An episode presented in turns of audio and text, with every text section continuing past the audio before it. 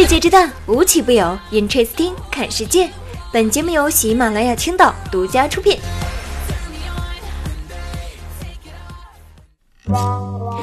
大家好，我是冰冰。今天呢，先来给大家说一个好消息，那就是有的地方要开学了。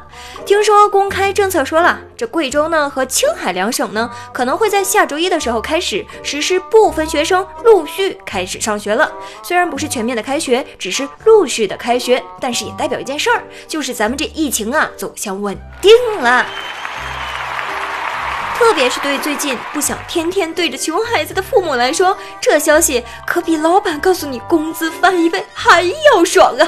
当然了，即将开学也不代表着我们可以掉以轻心嘛，毕竟是要开学了呢。其实防疫的任务是更加艰巨了，意识呢也应该进一步的提升才对。其实对于我们这种大学生来说呢，大学开不开学，我觉得没有很大的区别了，只不过是换个地方玩手机而已啦。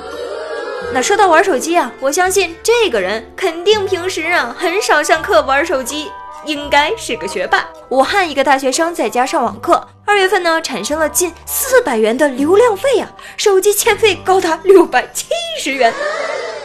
这个大学生说：“我每天有大半天的时间需要在网上看视频、上网课，家里的 WiFi 有点慢，所以只能用 4G 才能保持通畅。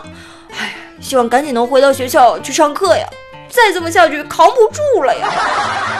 告诉大家一个杜绝熬夜的好方法，那就是让你的手机单独的睡一个屋子。它也到了该和大人分开睡的年龄了，不要那么依赖嘛。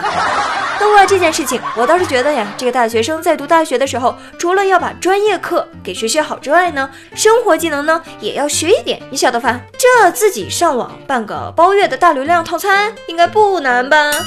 但是呢，凡事都不要把话说太死，站着说话不腰疼。在线学习真的要比你们想象中的还要困难呢。看新闻又是坐雪山找信号的，又有缺流量、电话欠费的。本来以为呢可能会比上课的时候要轻松一些，没想到上个网课都这么难了。我们今天上课的时候呢，老师让我们的签到是手势签到。就是我们平时解锁电话的时候那个手势啊。当然，我还是希望疫情可以早点结束的，然后呢就开学吧。不然这移动、电信还有联通啊，怕是要数钱数到手软嘛。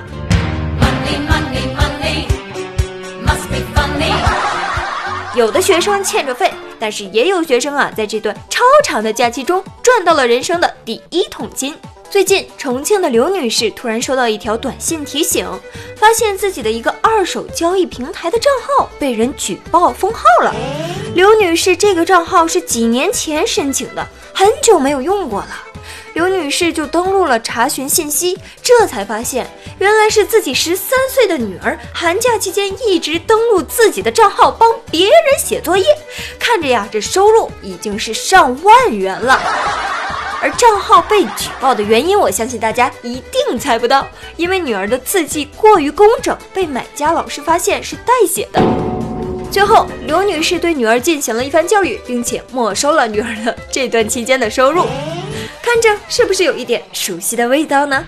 这就像是以前妈妈跟你说：“妈妈先帮你存着你的压岁钱，长大以后再给你啊。”三十岁的我在家办公，月入三千；十三岁的小女孩在家中代写作业，月入过万呢。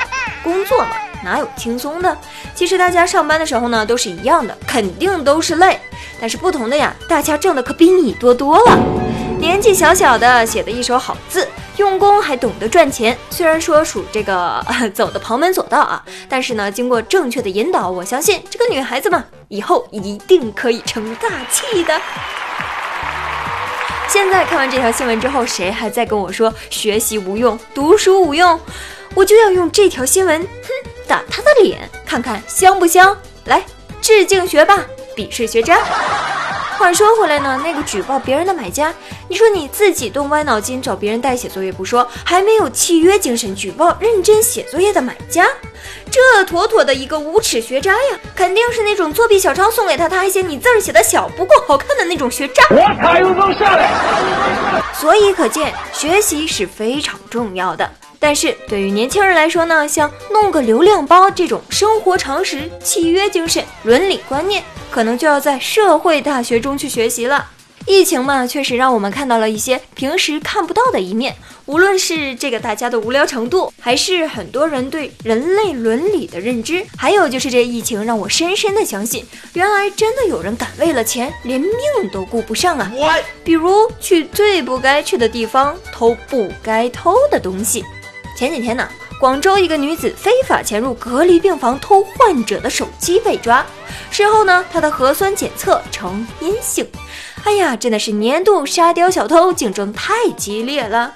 此案可入选全球人类迷惑行为大赏提名作品呢，真的是富贵险中求啊！这个时候出来偷东西，还是去医院？你说说你是无知呢，还是说你艺高人胆大呢？最后还是提醒一下，在隔离病房的病人，自己的个人财产呢，还是真的要保存好啊！因为再毒的病毒呢，也防不住贪婪的狂徒啊！但是就这些非常简单的伦理观念，这些陕西安康中心医院的领导们是真的要好好补一补课了。三月初的时候，陕西省安康市中心医院公示抗疫一线的补助，这份公示在医院内掀起轩然大波。按照公示啊，许多一线医护人员呢所获得的补助那是真的很少啊，有些一线医护居然一分钱都拿不到。而相反呢，这家医院的一干领导和行政人员却拿钱拿到手软，有的医院领导拿到的那补助啊，比援鄂一线的都惊人。这份原本是要公示五天的文件，结果贴出不到五个小时，就在医院内炸成了一锅粥。这质疑的声音和反对的声音是越来越高，在压力之下呢，院方迅速的撕掉公示。而最新的消息是说，有关方面回应说会及时整改和审核补助的标准。不得不说，这疫情还真的是让我们看到了各种人中的险恶呀。最后呢，冰冰想说一句：无论结果怎样，我们都不能伤了援鄂医护人员的心呢。好了，今天的 Interesting 就到这里了，我们明天不见不散吧。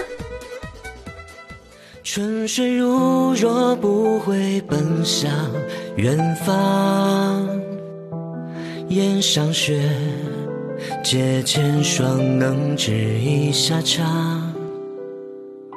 只剩过似是风景中困顿心伤，残烛冷光骗够了你芳华模样。待我拍遍栏杆，楼外是斜阳，才知风云过处怎待思量。日晒月落人间，有欢乐模样。再美的婵娟，不过一夕光。造化催人老，一生这孤寂断肠。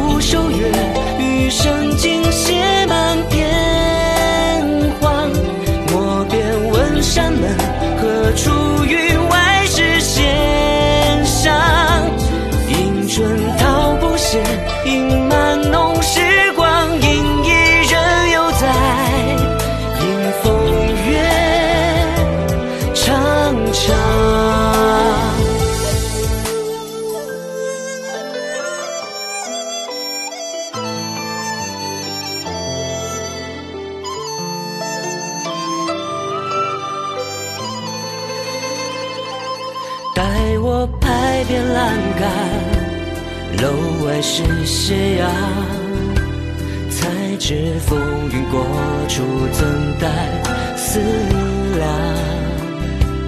日晒月落人间，有欢乐模样。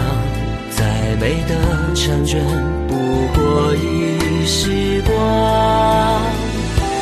造化催人老，生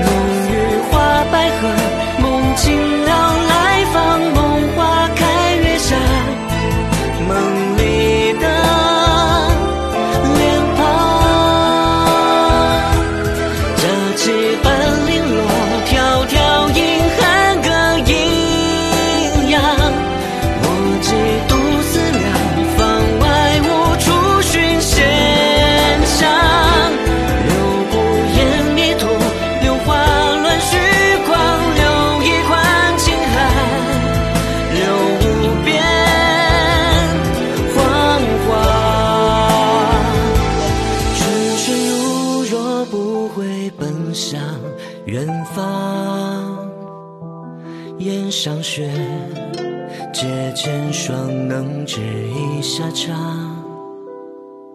只剩过色是风景中，困困心下，残烛冷光，偏勾了你芳华模样。残烛冷光，偏勾了你芳华。